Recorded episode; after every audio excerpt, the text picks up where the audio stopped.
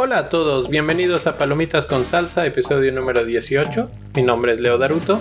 Y yo soy Crisolis. Palomitas con Salsa es un podcast dedicado a los amantes del cine como tú y como yo. Platicamos de los más recientes estrenos del cine y de mucho más. Hola a todos, estamos de regreso otra vez aquí para platicar un poco de cine y de algunas noticias que han pasado en estos últimos días. Tuvimos un pequeño break porque se cruzó el, el 4 de julio y vinieron visitas y tuvimos muchas cosas que hacer. Pero pues sí hemos estado viendo películas. El problema es que no hemos estado pudiendo platicar con ustedes acerca de ellas. Y este, bueno, pues hoy tenemos varias cosas. Así es. Eh, con la primera noticia que empezamos que dejó impactado al mundo recientemente es acerca de la nueva sirenita. Que. Uh. que. Bueno, los que son así súper, súper, súper mega fans, pues saben, obviamente, cómo es el personaje. Eh, y va a haber un gran cambio ahora. en lugar de ser una sirenita con pelirroja, eh, piel blanca, ahora va a ser una eh, sirenita eh, con piel morena, cabello oscuro. Entonces eso fue un gran, gran notición. fue un gran shock para el Internet, se podría decir. Ajá. Las redes sociales explotaron. Twitter explotó. Y pues yo no sé, no sé la verdad, porque es que, ¿cuál es la necesidad de, de querer cambiar al personaje? Digo, si ya las últimas eh, live actions que han estado haciendo recientemente, generalmente tratan de hacerle una copia fiel a lo que, a lo que fue en la película animada. Justamente de eso hablamos cuando hablamos de Aladdin, ¿no? De que era tan fiel, tan fiel, que, que, flojera que... Y ahora le cambian y la queja, pues, del otro lado, así de que... No, ¿para qué le mueves? Y no sé qué. Pero siento que, en cierta forma, o sea, una cosa es como variar un poquito tu historia y todo para que no sea exactamente la copia fiel como tú decías ahorita. Pero la otra la, otro punto de vista es, esta es una historia que no está grabando, o sea, no es la versión de la sirenita de Sony o de Warner Brothers o de alguna otra casa de que, que está haciendo películas. Es la versión de Disney, que es los, los mismos dueños de la misma sirenita que hemos tenido por toda la vida. ¿Sí? Y, y no tiene ninguna necesidad de hacer ese cambio y como dices, ya hemos visto Cenicienta, hemos visto la Bestia, La Bestia Aladdin, ahora el Rey León, todos son lo más apegado a lo que la caricatura era. Y ahora resulta que salimos con esta cuestión de que, ves, obviamente yo, me imagino que toda la, la motivación es para el asunto de la diversidad y etcétera. Pero mi, mi argumento es, si quieres algo de diversidad, pues ten historias con diversidad. Hay infinidad de historias. Puedes empezar nuevas, este, ya sea desde la caricatura o con live action o lo que quieras. No necesitas seguir haciendo princesas blancas de ojos azules toda la vida. Puedes empezar. Por, ahí tenemos el ejemplo de Moana, por ejemplo. ¿sí? Esa es una nueva, es esa, esa nueva ola de princesas que pueden ser de cualquier raza, de cualquier tono. también hay otra película que es una princesa negrita que sale con una rana. Que no me acuerdo cómo se llama la película, pero. Pero bueno, yo lo que creo es que. O sea, a mí me, me parece bien, o sea, que sea este tema de la inclusión y la diversidad. Creo que esto también lanza así como un buen ejemplo para las niñas, así que, que tengan eh, alguien con quien identificarse, que no sea la clásica eh, mujer blanca, de ojos claros, etc. Entonces, creo que por ese lado está bien. Entonces, por ese lado no me molesta que, lo que, que sea esto, pero eh, a mí es, es muy personal, o sea, me gustan las copias fieles. Siempre hemos dicho así de que a mí me gusta que sea el copy-paste de la animada a live action. Por eso a mí sí, o sea, por esa parte a mí no me molestó Aladdin la vez pasada. Pero o sea, como que sí va a costar un poco como eh, no estarla comparando de que hay con, con la Ariel eh, pelirroja, etcétera, y ahora verla diferente. O sea, pero probablemente eh, ese cambio nos vamos a acostumbrar rápido, creo yo, porque esta chava. Porque esta chava es, es cantante y es y canta súper bonito. Ella es parte de un grupo que se llama Chloe y, y Hall eh, de hecho, Hale no, ¿verdad? Entonces, eh, de hecho, ella la, es Hale Bailey. sí, no, habíamos Sí, no habíamos dicho. Ella es la que va a ser la nueva sirenita. Y este grupo yo lo, lo conocí hace poco. Y la verdad cantan súper bien ellas. O sea, como, tienen una voz muy bonita. Entonces, creo que eso va a estar bien. O sea, porque ella va a cantar las canciones, no como en Bohemian Rhapsody o, o a lo mejor en en otras que hemos visto, ella va a estar cantando y va a estar interpretando aparte el papel. Entonces, pues no sé, o sea, yo, yo como lo veo es como le voy a dar el beneficio de la duda, no me voy a lanzar tanto al hate como muchos de los comentarios en Twitter, etcétera. Entonces, voy a ver qué pasa. No, yo la verdad sí estoy muy en desacuerdo, muy en desacuerdo. No, no, no tiene razón de ser este cambio se me hace arbitrario, se me hace sin, sin ninguna motivación buena. Ya, ya lo mencionaba hace rato. ¿Quieren hacer historias con protagonistas de otras razas, de otros tonos de piel? Perfecto, eso no tiene ningún problema. Pero, y sobre todo con este que es un, personaje tan, tan icónico. O sea, es como si... Y, y, esto lo voy a utilizar un poquito para, para el siguiente tema eh, porque tenemos el nuevo trailer de Mulan, pero es como si a Mulan la hubieran hecho pelirroja. ¿Sí me explico? O sea, no. la cosa es que también ahorita, o sea, las únicas películas que estamos viendo son remakes. O sea, tú dices de hacer nuevas películas, pues ¿cuándo?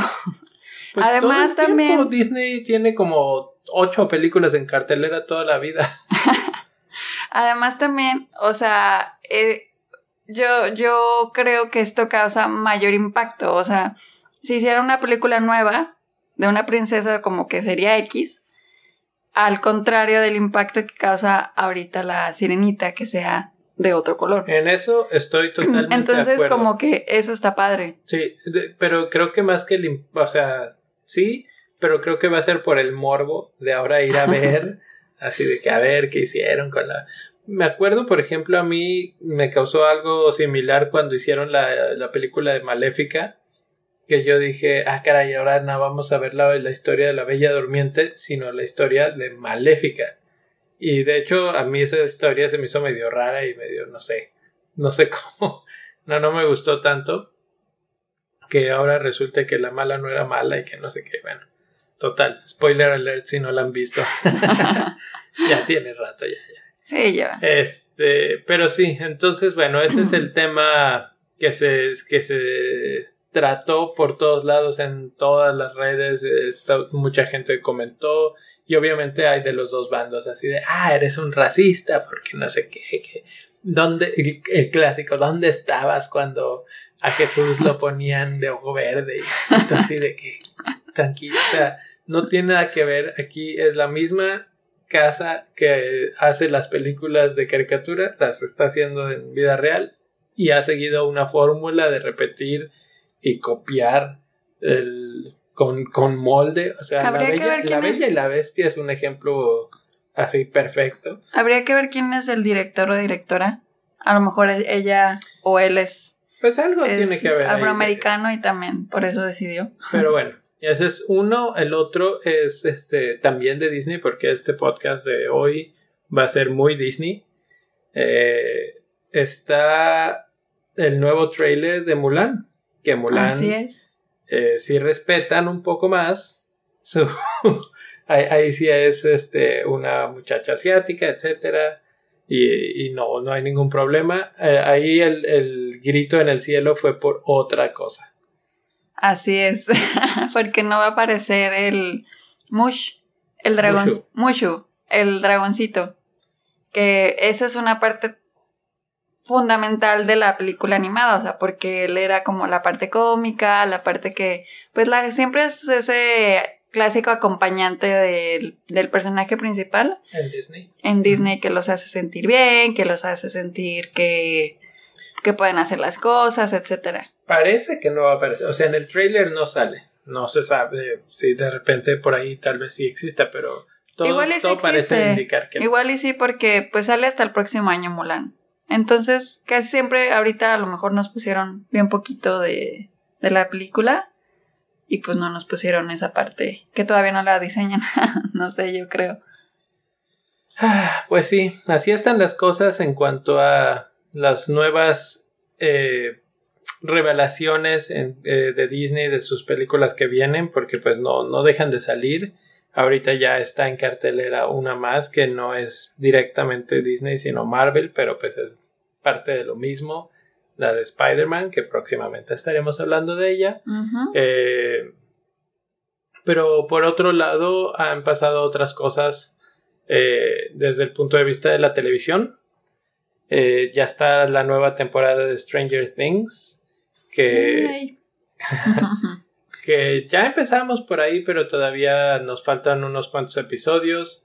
Y bueno, cuando está en Netflix las cosas, uno se puede sentar y verlas de, un jalón. De un jalón, como a Chris le gusta. y al, al, parecer mucha gente hizo eso porque tenemos que Netflix reportó que rompió récord de audiencia en los primeros cuatro días eh, creo que estaba reportando algo así como 24 millones de, vistas, de vistas en, ese fin de semana, que fue un fin de semana largo en Estados Unidos y, aprovecharon. Entonces, pues una vez más Netflix con, con su... Salió eh, ganando. Pues es que, o sea, como dices, ya lo empezamos a ver, en lo poco que hemos visto, pues se ve bien, se ve sí te quedas con ganas de, seguir viendo el segundo capítulo, porque hay veces que otras eh, series originales de Netflix, que solamente la primera temporada es lo que pega y las siguientes se van hacia abajo. Y creo que con esta de Stranger Things no va a ser el caso. Han, han mantenido, han mantenido. Pues a ver, ahora que la terminemos, platicamos un poquito más de Stranger Things que es el hit del momento para Netflix. Y del otro del lado de la, la, otra cara de la moneda, iba a decir, de, para Netflix es que recibieron la triste noticia, triste para ellos, tal vez no tanto porque eh, pagaban mucho dinero, pero Friends finalmente va a dejar. Ay, sí es cierto. Eso me pone muy triste porque, pues, uff, ¿cuántas veces no hemos visto Friends? Digamos que vemos Friends todo el tiempo. Pero sí, yo creo que sin mentir, más de 10 veces. Yo la he visto. O sea, a lo largo de, mi vida. Y es que no sé, es como muy ligera, la puedes poner en cualquier momento y hay, hay episodios que te hacen reír mucho o está entretenido o así. Y ah, está muy triste esa noticia. pues bueno, no va a desaparecer nada no, pero pues tienes, o sea, si quieres verla, se tienes que pagar otro streaming service. Exacto, se va a mudar a HBO Max, que es de Warner Brothers, y pues ya no va a haber más. Y también The Office está a punto de dejar. Entonces ahora vamos a em-, empieza la paradoja, ya, ya se rumoraba desde hace tiempo, pero ahora sí como que se ve como más, más entrando en calor esto de que pues en algún momento todos agarramos y decidimos vamos a dejar de pagar por el cable porque son 100 dólares al mes y es mucho dinero y no estoy recibiendo lo que quiero ver y pago por cosas de más, etcétera y empezó esta onda del streaming de Netflix que yo veo lo que yo quiero cuando yo quiero, etcétera, etcétera y pagabas ¿qué? 10 dólares al mes. Ahora ya vamos a volver a empezar a pagar otra vez 50, 60, 70 y así nos vamos a ir si queremos ver todo lo que queramos ver, porque cada uno va a tener sus propiedades que no van a estar más que ahí, etc. Y quién sabe también qué va a pasar con Netflix, con qué se va a quedar, ya eh. con sus puras originales más otras películas, o sea, series que que no tengan su propio streaming service. Sí, específicamente con las mm. cosas que ellos producen y obviamente por ahí alguna que otra cosa que ellos todavía puedan pagar la licencia de, transmisión. Pero por eso es que Netflix que gasta tantísimo dinero, creo que no, no me recuerdo bien si eran entre 6 y 8 mil millones de dólares lo que tenían eh, reservado como deuda para gastos de producción de diferentes tipos de cosas entre series, películas, etc. Entonces, sí, Netflix a eso se va a dedicar a gastar y a producir sus propias cosas porque, no le queda de otra. Porque ya va a estar el streaming service de Disney y ahí se van a llevar muchas películas que están en Netflix y series también. Y luego esta de HBO. Y, Warner ya se va a suyo y todos se van Entonces, a llevar. todos, todos se van a llevar sus cosas. Y pues yo no sé, yo lo único que sé es que yo sí quiero pagar el de Disney. ya, ya. Eso va a quedar más que claro. de aquí a que salga lo va a repetir cada Así es. Porque ahí van a estar todas las películas de, pues estas de caricaturas y eso, ¿no? Seguramente. Eh, yo no sé, no sé cómo vaya a estar, pero yo creo que va a estar bastante bien y parece que va a estar más barato que, que Netflix. o sea, sí lo vamos seguramente a contratar porque hay que estar ahí al pendiente de todo esto, pero sí vamos a empezar a regresar a ese modelo de pagar un montón de dinero para tener la televisión. Y lo que a mí no me gusta tanto es que a la mera hora ni la ves tanto. O sea, yo, yo no lo aprovecho tanto como podría parecer. Eh, igual Chris de repente si se, da sus escapadas televisivas y se, se avienta otras series. Pero, pero bueno, eso es un tema aparte. Aparte. y creo que con eso hemos recorrido un poco ya lo, los temas principales que, de los que se estuvieron hablando en estas últimas semanas. Y con eso pues ya podemos empezar a hablar de lo que de lo que te truje, Chencha. La última película que vimos que fue Toy Story 4, Toy Story 4 que ya está en cines, que ya lleva muy buen rato, que ha hecho cantidades de dinero exorbitantes como siempre, con todo lo de Disney. Este, ahorita estaba buscando. En Rotten Tomatoes, le ha ido muy bien, tiene 98% eh, en la crítica de Rotten Tomatoes. Y pues eso, la primera, el primer comentario, digamos, es el, eso de que no hay una serie con secuelas perfecta y te quedas ahí porque de repente volteas y ves Toy Story y todas, uno, dos, tres y cuatro han sido suficientemente buenas. Tal vez no. Ok, suficientemente buenas, está bien. Tal vez no todas son de 100% Rotten Tomatoes, pero hay muy poco que exigirle de más a Toy Story. Eso sí, porque la verdad puedo. O sea, son pocas las películas, tiene razón que vayan en una cuarta parte que y que te ofrezcan... Que sigan siendo buenas. Algo diferente y que sigan siendo buenas, a excepción de las de Rocky. Mm, no sé, Rocky tampoco era tan diferente, pero, o sea, son buenas, no, no, no quiero decir que no, pero... Eh, y de hecho Toy Story tampoco es tan diferente y ahí es donde empieza ya la discusión. Pues digo un poco diferente, es que sí tiene a ver, pero vamos a empezar la discusión. La discusión, el asunto de la discusión es, esta es la cuarta entrega y mucha gente creyó hace 10 años que salió la tercera, que ya se acababa ahí, todo el mundo lloró, todo el mundo se despidió de sus juguetes favoritos que, con los que crecimos por muchos años viendo todas las historias y todas las películas, etc. Y de repente, ¡pum!, reaparece Toy Story y hay una cuarta historia. Y la duda antes de entrar al cine era uno, pues, ¿qué tal va a estar? Va a vivir a, las expectativas, va a sobrevivir esta expectativa tan alta que, que, te deja la, por lo menos la 3, que terminó en una nota muy alta. Y este, y dos, pues, qué tan necesaria era tener esta, esta película. Necesaria, no era necesaria, la verdad. O sea, yo fui feliz y muy triste con el final de la tercera eh, película, pero fue, yo creo que ha sido la única película que de verdad, bueno, hay otra película, pero esta ha sido de las pocas películas que me ha hecho llorar, pero así de la tercera, que me ha hecho llorar así de del corazón. Ah. A moco tendido. Ajá, pero... o sea, tuvo un muy buen... Una muy buena historia, un muy buen cierre, o sea, como en, a mi punto de vista sí yo me uno a esas personas que piensan que no era necesaria.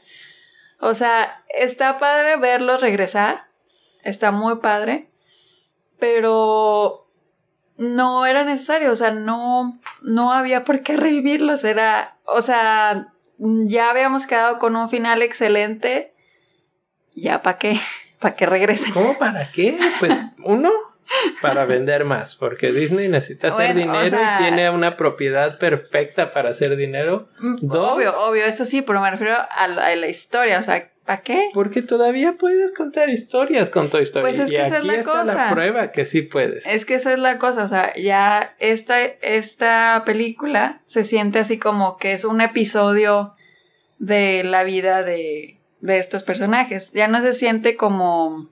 A ver, bueno, vamos a ponerlo desde este punto de vista. Toy Story 1, 2 y 3 es la saga de Andy. ¿Sí? Y aquí empieza la saga sin Andy.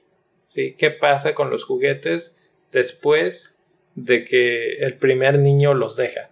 Eso ya lo vimos una vez eh, medio esbozado en Toy Story 2 cuando conocemos a Jessie, que ella ya tuvo un dueño previo, una dueña previa, y que fue abandonada y que luego terminó, este, pues ya, como muñeca de colección, etcétera, etcétera.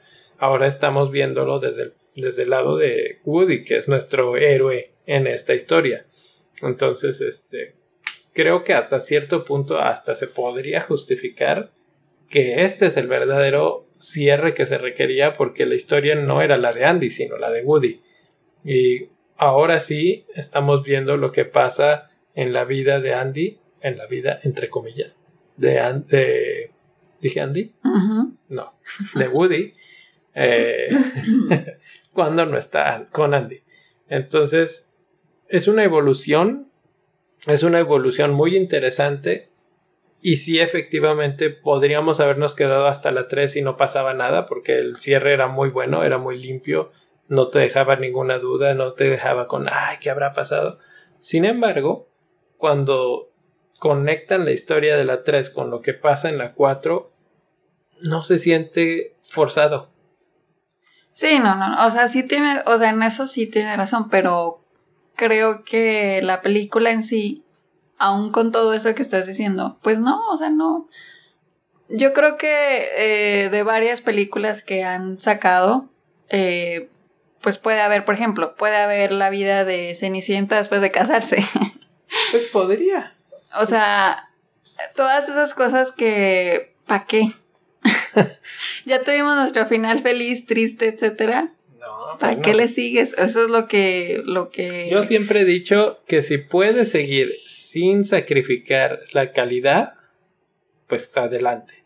Adelante. Y eso, por ejemplo, lo hemos visto con Piratas del Caribe. Hubo una, una etapa en la que la calidad era buena, después siguieron sacando y ya no era la misma calidad. Entonces ahí sí ya dices, bueno, pues ya, párale. Bueno, es que aquí tuvieron 10 años para planearla, yo creo. No importa, o sea, también puedes tener 10 años para planear la siguiente de Piratas del Caribe y si no entregas una calidad que es buena, pues entonces sí ya dices, mejor ya no.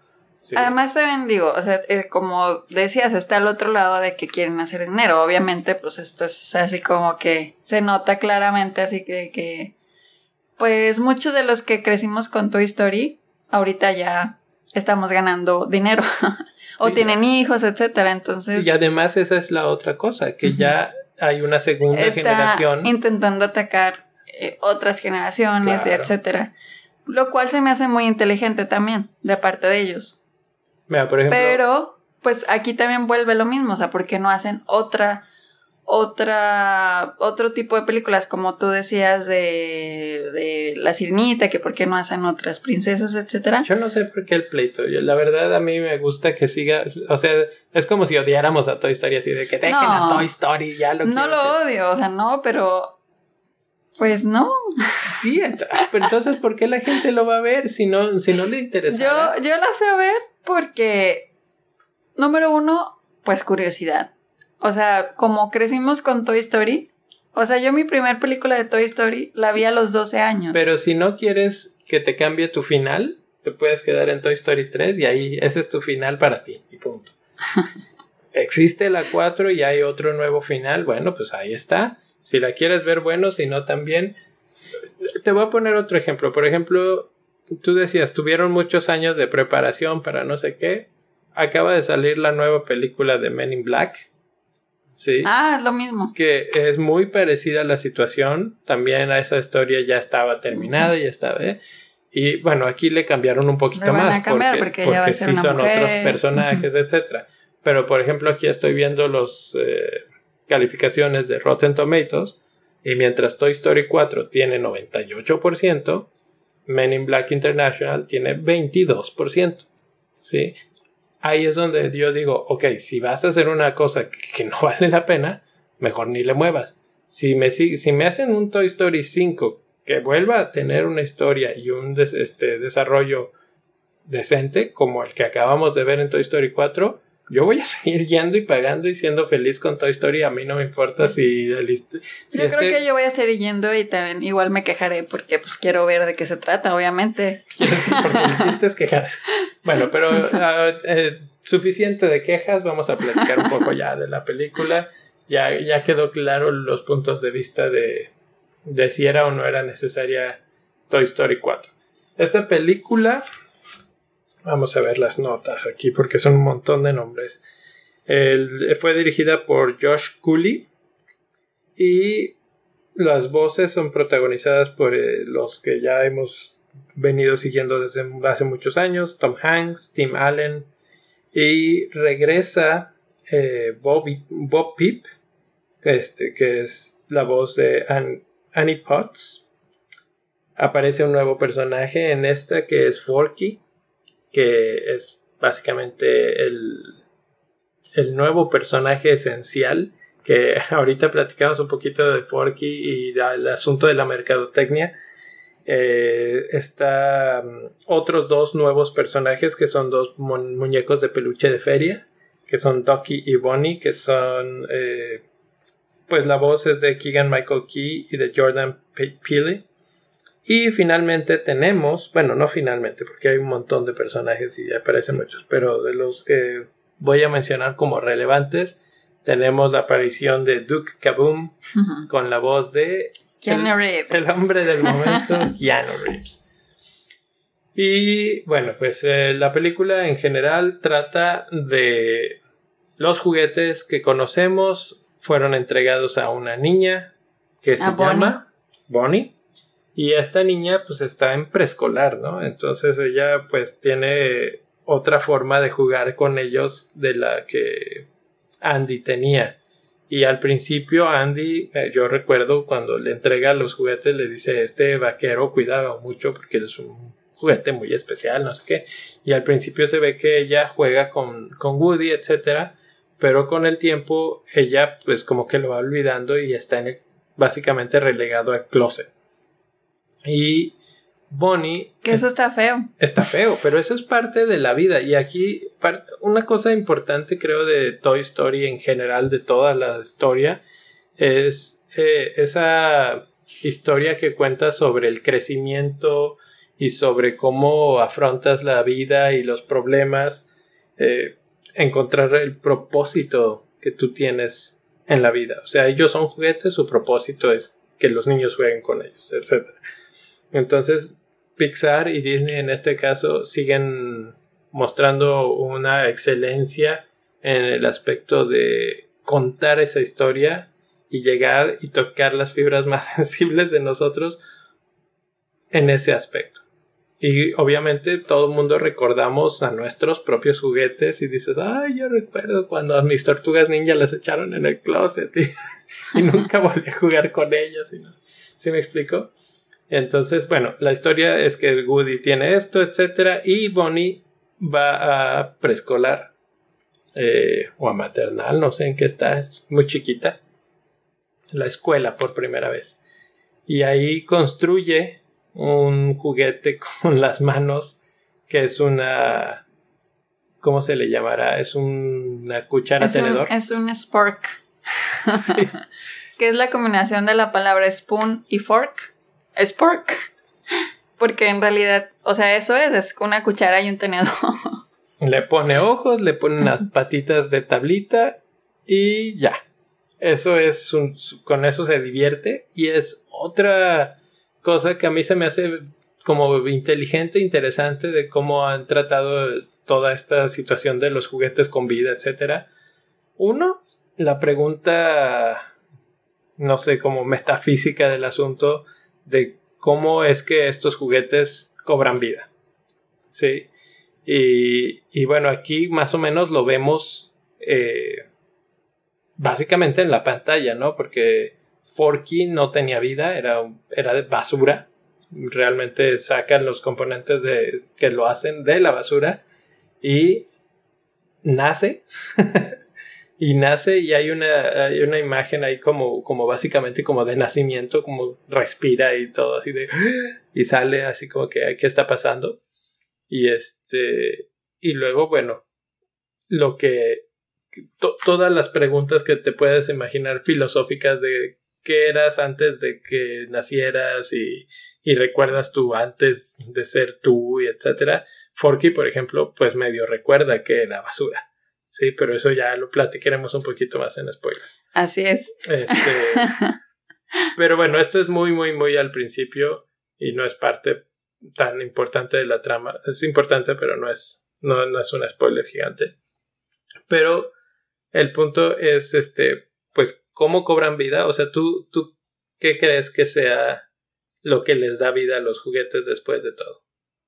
Yo digo que la persona que, que juega con ellos es la que le da vida. O sea, cuando una niña juega o un niño juega con ellos, en ese momento. En ese momento cobra vida el juguete. Y pues eso se ve claramente aquí porque ella lo construyó y empezó a jugar con él. Y el, el y Forky cobró vida. Creo que yo estoy un poco de acuerdo con esa. Yo también creo que en el momento que tú agarras algo y empiezas a jugar con... Pero no sé, no sé si sea eso. Hay, hay otras ideas que se me vienen, por ejemplo, o que he visto por ahí, que cuando les pones nombre. Sí, porque ahí en el, en el momento que ella lo voltea y en el pie le pone Bonnie. Sí. En ese momento así como que básicamente lo convierte en un juguete que es suyo y eso lo transforma en algo que puede tener vida. Aunque eh, lo pienso y eso digo, bueno, no todos los niños le ponen, nombre a los juguetes. Esa sería una. La otra, cuando tienen alguna parte como ojos o cosas así que puedan ser este pues como usados porque o sea le pone partes como cuerpo digamos antes no sé si y lo, lo, estoy pensando porque, por ejemplo, cuando yo era niño, agarraba los tapones de las plumas, de esas plumas Bic, y las juntaba todas en un montón y los ponía, la armaba y armaba como navecitas. Y entonces me ponía a jugar con, así como Bonnie se ponía a jugar con un pedazo de basura. Bueno, pues yo agarraba los tapones que teníamos un montón de plumas, no sé por qué, y, y hacía como que mis navecitas y con eso. Y, así es la imaginación de los niños. Entonces, la otra forma que lo veo es cuando un niño imagina la vida de esa cosa. O sea, la imaginación del niño es la que finalmente transpira la vida hacia el juguete.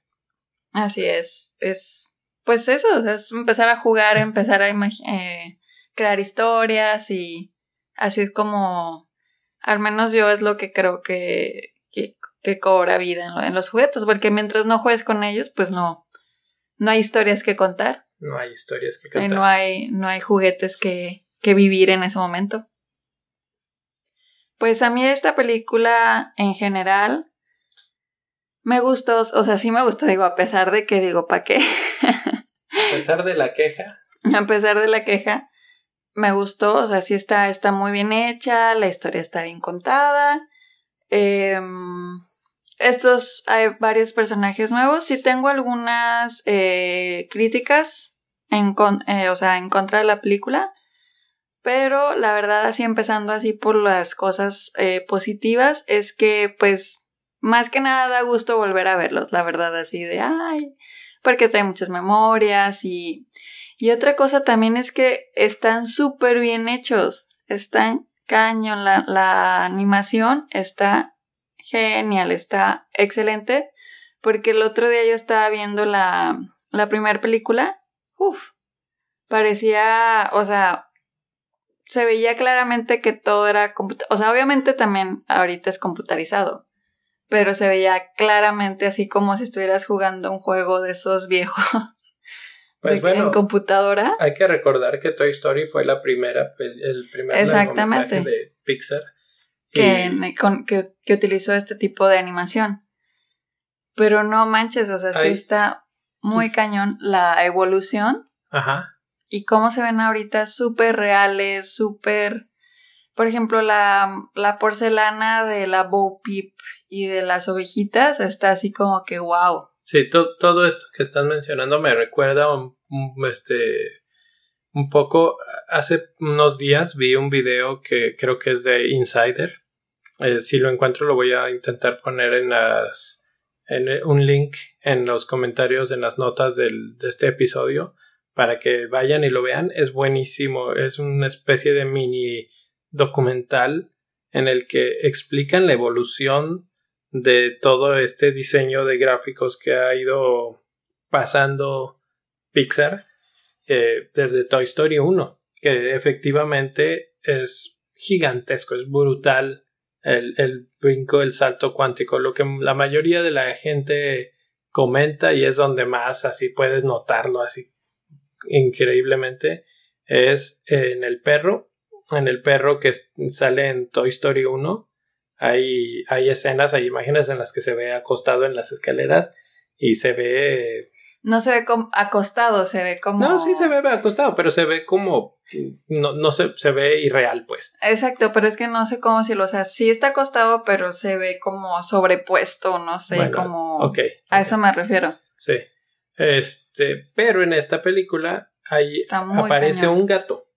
Ahí está, cañón ese gato. Que hay momentos en que es tan fotorrealista que parece que estás viendo un gato real. Así totalmente, ¿no? Los movimientos, la textura de su pelaje, todo, es increíble. Y este video de Insider eh, relata toda esta evolución y cómo es que han ido logrando este tipo de cosas, que además es increíble la tecnología que utilizan, pero ha ido pasando, eh, como que ellos mismos se han ido poniendo retos y esos retos han sido como para llegar al siguiente y al siguiente nivel. Por ejemplo, en esta película de Toy Story 4, eh, lo primero que, vemos es la calle y lluvia, una lluvia torrencial y básicamente yo te podría decir que nada más lo hicieron como para demostrarte, así como para presumirte que también pueden hacer lluvia, agua, reflejos, gotas, este, porque obviamente estás animando hasta cierto punto todas esas gotas y están interactuando con todo lo que está en la superficie, charcos, etcétera, y se ve perfecto, se ve genial. Así es. Para llegar ahí, pasamos, por ejemplo, por Buscando a Nemo. Sí, y, Buscando a Nemo es donde ellos desarrollan toda esta eh, animación del el agua y tienen que desarrollar todos los efectos que el agua tiene que que tener para parecer agua. ¿sí? Entonces los brillos, las luces, cómo, cómo la luz viaja con el agua, etcétera, etcétera. Y entonces todo esto lo aprenden con Nemo. Otra cosa, el pelaje del gato. Sí, tuvimos Monster Inc. Y ahí desarrollaron la tecnología para el pelaje de, de los monstruos en general. Sí, pero cada uno de esos pelos tenía así como que su voy a decir vida propia era, era uno por uno el que, el que estaba y la, eh, había sistemas en su programación de inteligencia artificial que hacía que cuando se moviera el pelaje como que siguiera un movimiento natural, etcétera, etcétera. Entonces todo esto lo vemos reflejado en, en Toy Story 4, lo mencionabas de Bo Peep, eh, también los reflejos para, para que parece, para que ella parezca de porcelana también tienen que ver con toda esta evolución. Entonces, está muy bueno el video, platican muy bien el desarrollo y la, la historia, evolución de todo este proyecto y este, cómo termina aquí, que es verdaderamente impresionante. Ahí es una de las grandes razones por las que Toy Story 4 vale la pena verla. Definitivamente, o sea, ese es, ese es algo de de lo que me quedo con esta película, o sea, de verdad de ver la evolución y el... O sea, yo creo que también por eso la quisieron hacer esta película porque me imagino que como, como esta fue la primera que se hizo de este tipo, o sea, ver todo este, todo este aprendizaje que ellos han tenido, eh, pues está como para ellos también así como mucho orgullo ver que hasta dónde han llegado. Y la verdad que sí es un deleite verla, o sea, no... Está excelente por ese lado y, y los juguetes se ven así como que súper padres, súper bonitos. Y los nuevos personajes que están implementados, uy, están perfectos. bueno, pues esto me, me, parece que es una buena este momento para hacer una pausa y irnos a spoilers y platicar más a fondo de todo lo que de lo que pensamos de diferentes eh, partes, personajes, etcétera. Ah, entonces nos vamos a spoilers a partir de ahora. Woody, why am I alive? you are a toy. You belong to Bonnie. These are your friends. Woody, I have a question. Um, well, actually, not just one. I have all the questions. Who wants to go on a road trip? Me! Huh? Vacation! You need help with that? No, no, I got it. I know, this is a little strange, but we all have to make sure nothing happens to Forky. Uh, something happened to him. Buzz, we gotta get Forky. Roger that. The panic is attacking me. Change of plans. Jesse, Ham, Buzz, Bo, Rex, Potato Head. Hey, watch it, Where buddy. do we go? Let's go save us Spork. Do I need to be worried? Well, my guys are veterans. They'll hang in there. On my way, Woody. Bueno, pues eso fue del trailer de la película y bueno, pues esto ya marca el inicio de los spoilers. Y uff, bastante que desmenuzar de esta película. Pero yo voy a empezar con eh, pues el personaje que ahora es se convierte como en el reemplazo de Woody, que es Forky. Y bueno, este personaje a mí la verdad me encantó desde que Bonnie lo, o sea, desde la forma en la que Bonnie lo creó, con ayuda de Woody, porque pues él fue el que le dio los materiales que lo sacó de la basura y se los puso a ella. Entonces, la verdad, eh, me gustó mucho esa parte de, de decir que, eh, para empezar, pues que los niños se divierten con cualquier cosa y que ella lo crea y cómo él empieza a, a llegar a la vida de esto, todos estos juguetes cuando ve a Woody y empieza a, a hacerlos cuestionarse de que pues ellos qué onda porque él su principal eh, pensamiento al inicio de la película era de que no, yo no soy un juguete, yo pertenezco a la basura, ¿por qué estoy aquí? Y Woody le explicaba que, que Bonnie eh, lo había creado y que le había dado, o sea, le, le, había puesto su nombre en, en uno de sus pies y que pues él ahora era un juguete y que su responsabilidad era pues estar al tanto de Bonnie. Y como que esa primera parte de la película en que Woody lo, lo quiere hacer entender de que pues ahora es, él ya no pertenece a la basura, sino que pertenece a la vida de Bonnie, pues eh, como que refleja en, y empieza a cuestionar, sobre todo a Woody, porque pues él, él, él queda relegado por, por todo esto, o sea, por, porque Bonnie empieza a jugar con otros juguetes y porque a Woody ya no lo pela tanto, entonces esa, esa parte en la que este Woody se empieza a cuestionar de que, de que su propósito eh, pues se está cumpliendo. Eh, me, me, gustó mucho, se me, se me hace que es como un mensaje muy profundo. No sé si los niños realmente eh, em, entiendan totalmente ese mensaje o si ese mensaje era más para los que ya tenemos, o sea, para los que crecimos con Toy Story y que estamos como que en esa etapa de búsqueda existencial. Deja tú en esa etapa de búsqueda. Creo que muchos de nosotros estamos en esa etapa de ser papás.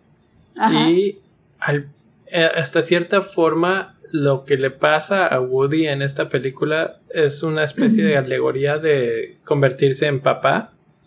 Porque él trata a Forky como a un bebé. O bueno, Forky se comporta como un bebé.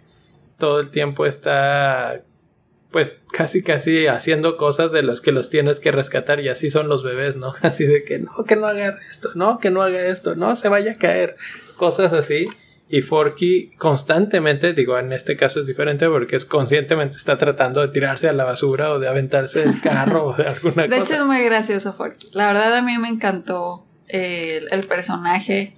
Eh, yo solamente tengo aquí como un punto a comentar que en la última película en la tercera, cuando Andy le regala sus juguetes a Bonnie, Bonnie no soltaba a Woody.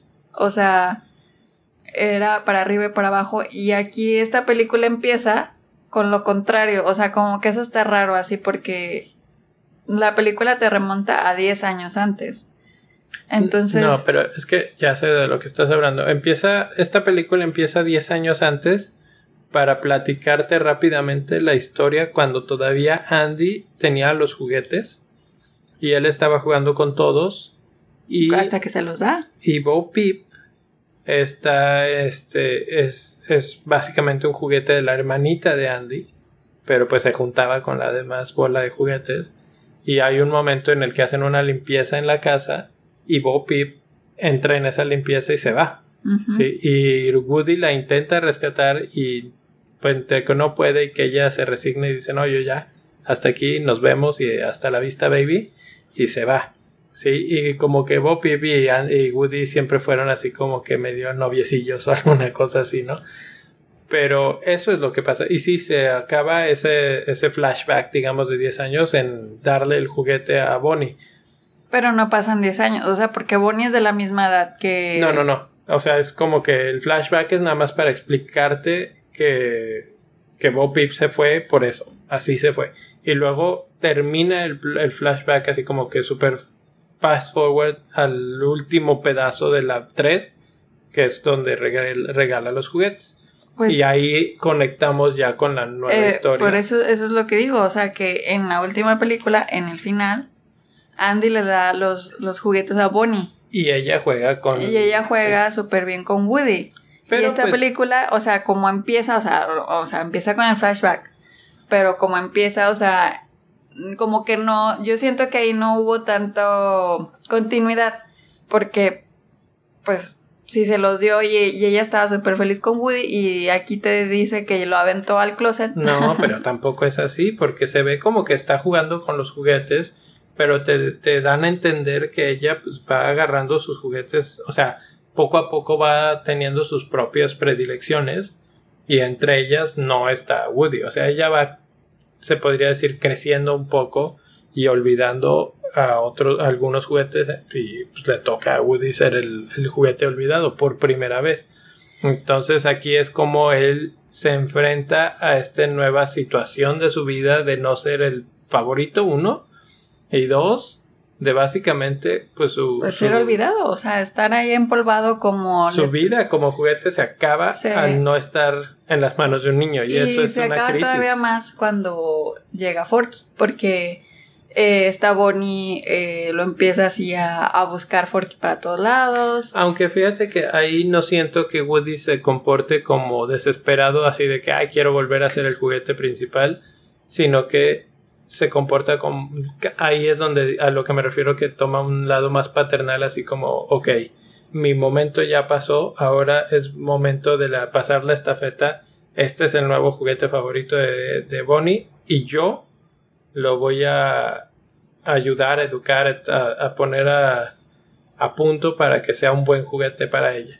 Sí, y entonces lo cuida, le enseña, hace todas esas charlas motivacionales y le explica lo que significa ser un juguete y todas esas cosas que básicamente es lo que, hace Que un finalmente papá. sí lo, lo termina también convenciendo porque pues Forky se da cuenta. eh, hay un momento en la película que Forky dice, oh sí, yo soy su juguete y este, como que eh, Forky lo acepta y reconoce que es el juguete de Bonnie, entonces ya cambia totalmente su mentalidad y ya quiere eh, estar con ella y cuidándola.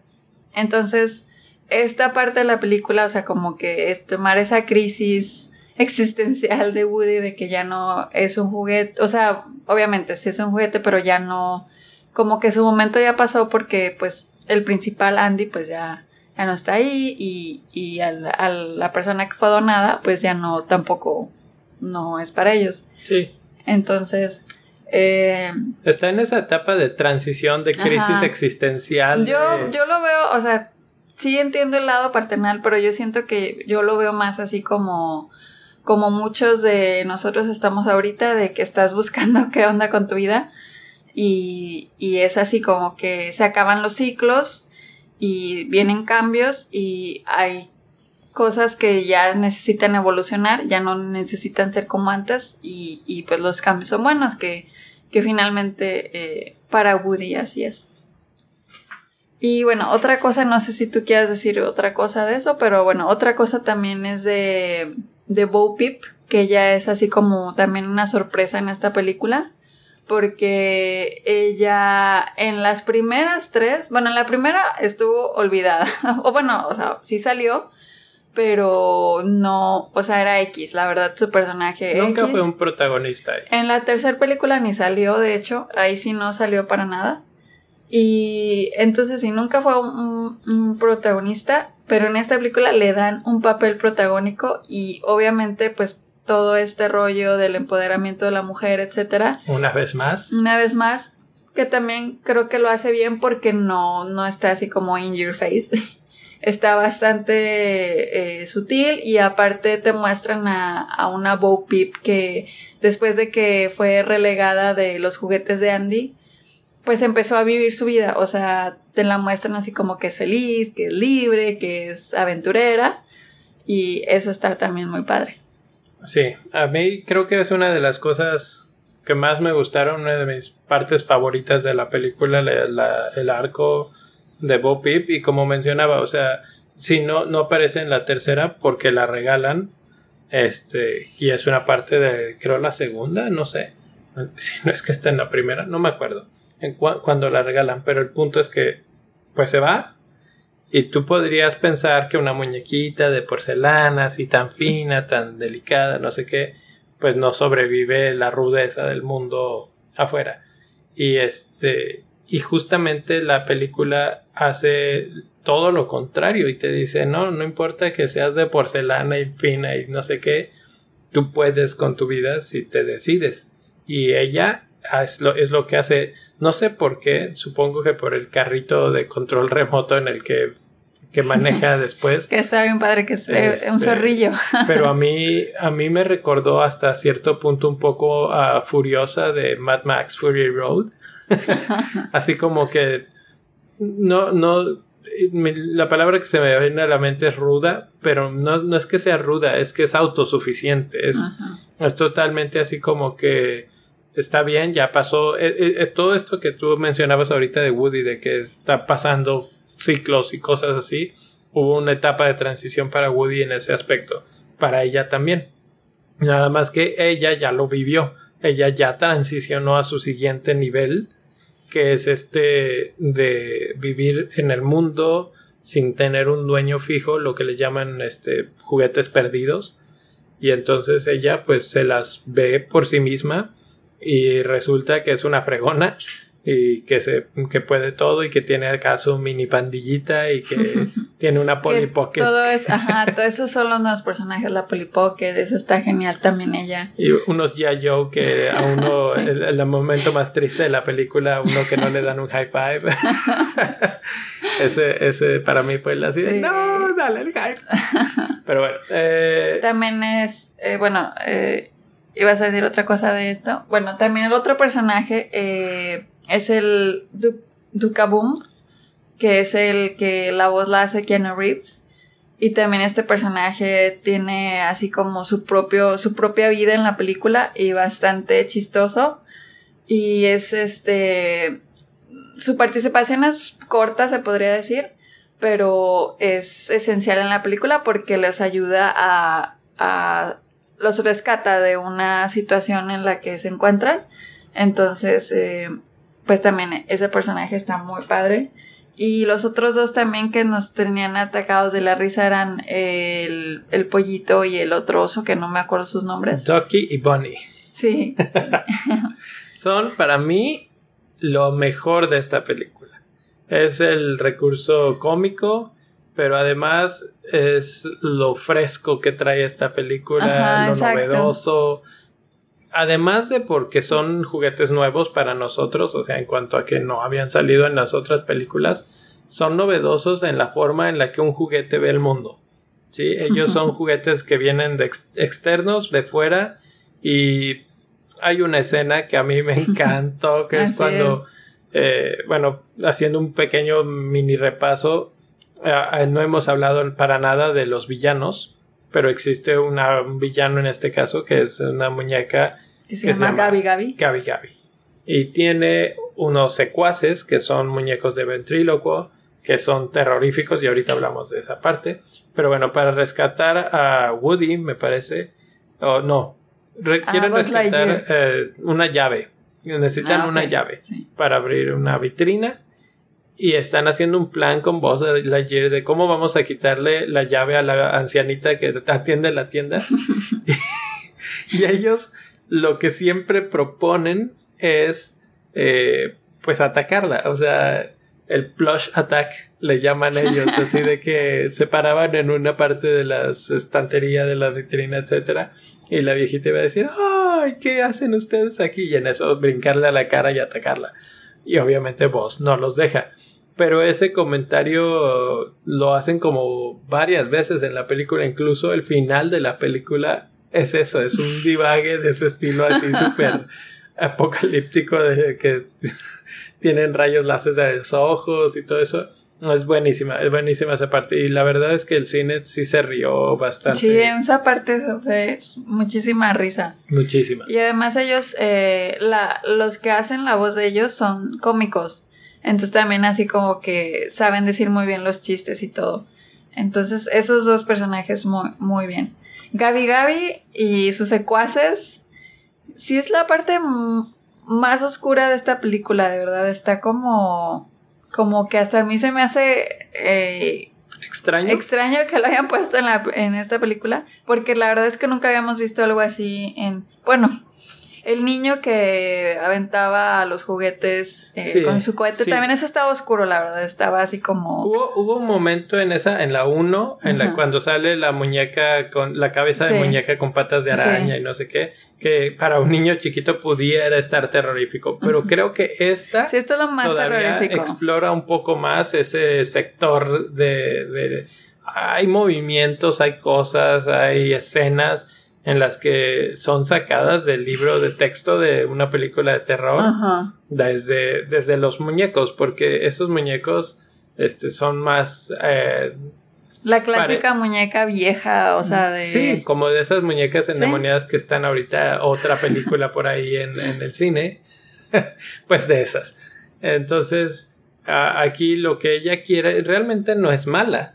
Lo único que quiere es la caja de, de voz de Woody. Se da cuenta que Woody tiene su caja de voz intacta y bien. Se la quiere robar y entonces básicamente lo quiere secuestrar para Porque el objetivo es que ella quiere que ser adoptada, ¿verdad? Entre comillas, porque ella vive en una... Quiere ser jugada por una niña. Exactamente, porque ella vive en una tienda eh, de reliquias. De, antigüedad. De antigüedades, sí. Entonces, eh, pues ella, su teoría es que nadie la escoge porque no tiene esta cajita de voz y cuando ve a Woody, pues eh, empieza ese lado terrorífico porque sí cuando, cuando lo lo, lo ve y como la forma en la que lo habla y todo está bastante de, miedo. Sí, sí, sí, sí te eriza un poco la piel este, e, esa parte. Bueno, todo lo que tiene que ver con Gaby Gaby y los, los muñecos de ventrílocuo, cómo giran la cabeza por todos lados, o sea, está, está intenso. Y esa parte, todo eso, pues nos deriva a conocer a, a Duke Kaboom que ya mencionabas que viene siendo así como que el héroe del rescate, pero es un cuate que lo que es e, es este como un kamikaze, pero pero bien fracasado, que nunca nada le salía. Y, y esa parte también ah, como me dio risa porque me recordó mucho también a mi infancia, pero más a mi hermano, porque porque era clásico que tú tenías un nuevo juguete y empezabas a jugar, pero en el comercial decía, "No, que este juguete hace, no sé, cualquier cosa, como en este caso que era una motocicleta y que la ponías en una pistita y salía y tenía que brincar un obstáculo. Y cuando no brincaba el obstáculo, mi hermano era así exactamente, así, ah, ya, esto no sirve, no es cierto. Y, lo aventaba. Y no quería nada. Pues así exactamente. Y esto, obviamente, en el caso de Duke Boom lo hace que se vuelva depresión, cae en la depresión y todo, porque él cree que pues falló uno como juguete y dos como muñeco de acción. Entonces, este, también aquí encuentra su camino y su propósito en la vida. Entonces, todo el mundo está encontrando su propósito en la vida. El único que parece que no es Buzz Lightyear, que queda un poco relegado en esta película. Sí, sale, sí tiene. De hecho, varios de los personajes anteriores, o sea, todos los, el dinosaurio, el cara de papá, o sea, sí salen pero poquito. Pero bien poquito. Entonces, yo, esta también es una de las cosas que no me gustó. Obviamente, pues se entiende por la, por la historia que están contando ahora, pero eso tampoco no, no me gustó. O sea, que, que no hayan jugado con esa nostalgia. Pero creo que está los personajes bien porque precisamente la, la, fortaleza de esta película es que, ay, otra vez el cara de papa, otra vez es Exactamente. Y, y, o sea, uno, se salen de la casa. Esa es una cosa importante de lo que sucede en esta película, que todo sucede en el mundo, digamos, en, la calle, en una como feria, en un carnaval. Eh, los papás que también quería mencionar, eh, bueno, cuando mencionaba esto de que, de que el blush rush de los, del Ducky y el Bunny, hay otro juguete que siempre están viendo el resto de los juguetes están pensando cómo vamos a, hacer tiempo para que alcance a regresar Woody con Forky para que esta niña esté tranquila. Sí. Y hay un juguete que, que, todo el tiempo está diciendo vamos a, a, hacer que al papá lo encarcelen, que lo metan a la cárcel. Y como que, bueno, hay, hay un momento al final de la película en el que los juguetes toman el control del carro en el que están, del camper que está manejando el papá, y, lo hacen manejar mal y todo. A la, policía lo agarra y yo no, entiendo cómo es que la policía lo deja ir realmente, pero lo dejan ir. Pero hasta te hace un poco pensar así cuánta gente no estará eh, inculpada por cosas que no cometió por culpa de juguetes. o sea, eh, abre un mundo de posibilidades que pues los juguetes hasta cierto punto pueden llegar a, hacer cosas como esas, este, si quisieran, ¿no? Entonces, así como que... Así es, bueno, y de hecho el unicornio, o sea, siempre lo hace de una forma muy cómica. También, de hecho, ese, ese unicornio, no me acuerdo el nombre, es también de los personajes que, que brillaron en esta película. Y bueno, eh, vamos ya a lo que es el, el, final de la película. Nos vamos ya a esa parte. Final. Que Woody se va. Pues sí. Woody deja la banda. Woody es que. si no lloraron en Toy Story 3, aquí tenían que volver a. Tenían una segunda oportunidad para llorar. Esa, es la cosa, yo no lloré. O sea. Ah. ahí es donde digo que no. corazón. No, ahí es donde digo que no, no, no llegó, no me llegó a. Ah, como la 3. O sea, sí, sí me dio tristeza, pero... Es que es una tristeza diferente, porque en la 3 eh, tú te acuerdas de tus juguetes y cuando te despediste hasta cierto punto de tus juguetes. Aquí la tristeza es él se está despidiendo de sus amigos, se podría decir, así como mi vida va a cambiar a partir de ahora, adiós.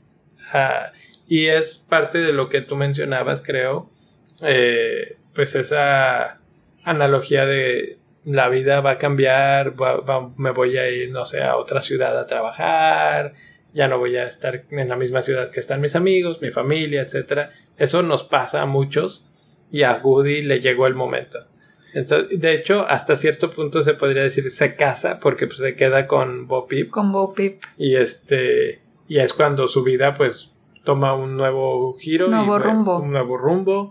Y, y ya no sabemos si va a haber más eh, Woody y pues estaría muy rara una, una Toy Story 5 que los reúnan a todos de nuevo si los volvieran a reunir sería ridículo y si no los reúnen ya no es lo mismo. Entonces ya creo que ahora sí hemos visto todo lo que podíamos ver de Toy Story.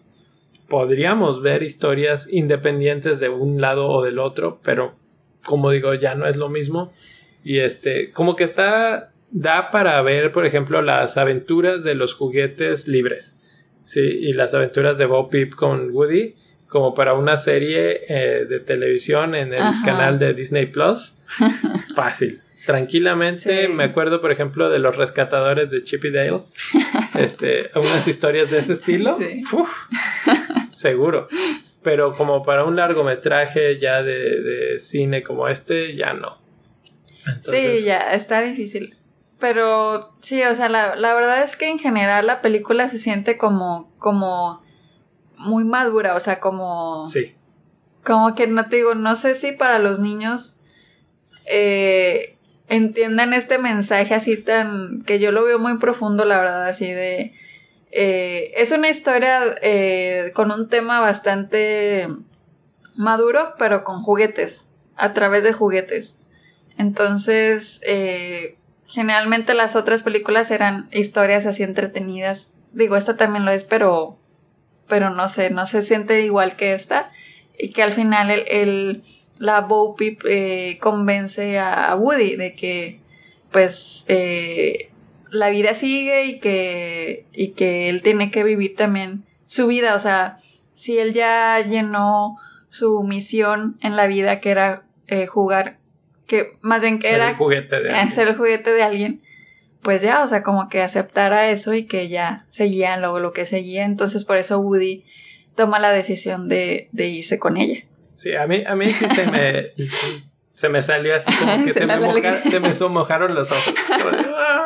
a mí no, a mí no. Porque, porque sí, sí es un, pues es el fin de una era. Es el fin de una era, exacto. equipo de todos, de pues, de los juguetes que conocemos y ya hasta aquí llegó la historia de Woody y Buzz, básicamente. Pero quién sabe, la verdad es que pueden darnos sorpresas porque lo mismo se decía en la 3 de que no, aquí ya se acabó, etcétera. Con todo y que la, la 3 ya parecía así como que un buen final y todos seguían juntos y podían haber historias en casa de esta niña. Aquí ya no, entonces si los juntaran estaría rarísimo, así como que cómo fue que se juntaron de nuevo. Bueno, se puede porque han, recorrido el mundo estos juguetes. Pero bueno, me parece que esta es una buena forma de concluir y de decir este, que Toy Story se merece. ¿Cuántas estrellitas? Yo le voy a dar cuatro estrellas. Cuatro. Yo sí le voy a dar 4.5. A mí sí me gustó más que a Chris. Yo soy a mí fan, también me gustó mucho. fan, fan de Toy Story. De hecho, si creo pudiera- que lloré porque sé que con esto ya no va a haber 5. Yo no sé, yo lo tengo en duda. Y además, o sea, sí soy fan. De hecho, me gustaría comprarme los juguetes. Me gustaría comprarme Uy, a sí, Woody. ahí está. Esa es otra cosa interesante. A- ahorita, por ejemplo, Forky es un juguete basura, pero ahorita vas al súper y ahí está Forky, el juguete de plástico que te venden la mercadotecnia, todo lo que da. Que de hecho ya no va a estar en el, en el mercado porque eh, se encontró que era hazard Sí, que para era los niños, para que era un peligro para los niños, por, eh, por lo de los ojos y eso, así como que se podían comer las... ¿Se les zafaban los ojos? Pues la verdad no estoy muy segura, o sea, cuál era así la razón con los... con el Forky, pero al parecer sí era algo, tenía algo que ver con los ojos, pero ya lo van a sacar del mercado por lo mismo, o sea, para que... para que no... Pues obviamente se eviten demandas y todo ese tipo de cosas. Entonces, como quiera, a mí sí me gustaría tener a Forky. O sea, yo sí lo compraría también. y me gustaría también a Woody, Buzz Lightyear. Yo creo que esos tres son los que. Bueno, aunque también me gustarían los, los de peluche, el, el pollito y el Eso otro. sí se han vendido bastante. Entonces, eh, pues sí, ojalá, ojalá que sí se me haga comprarlos porque, digo, con la posibilidad de que tal vez no regresen, quién sabe si los, podamos. los únicos que sí tenemos son los cara de papa.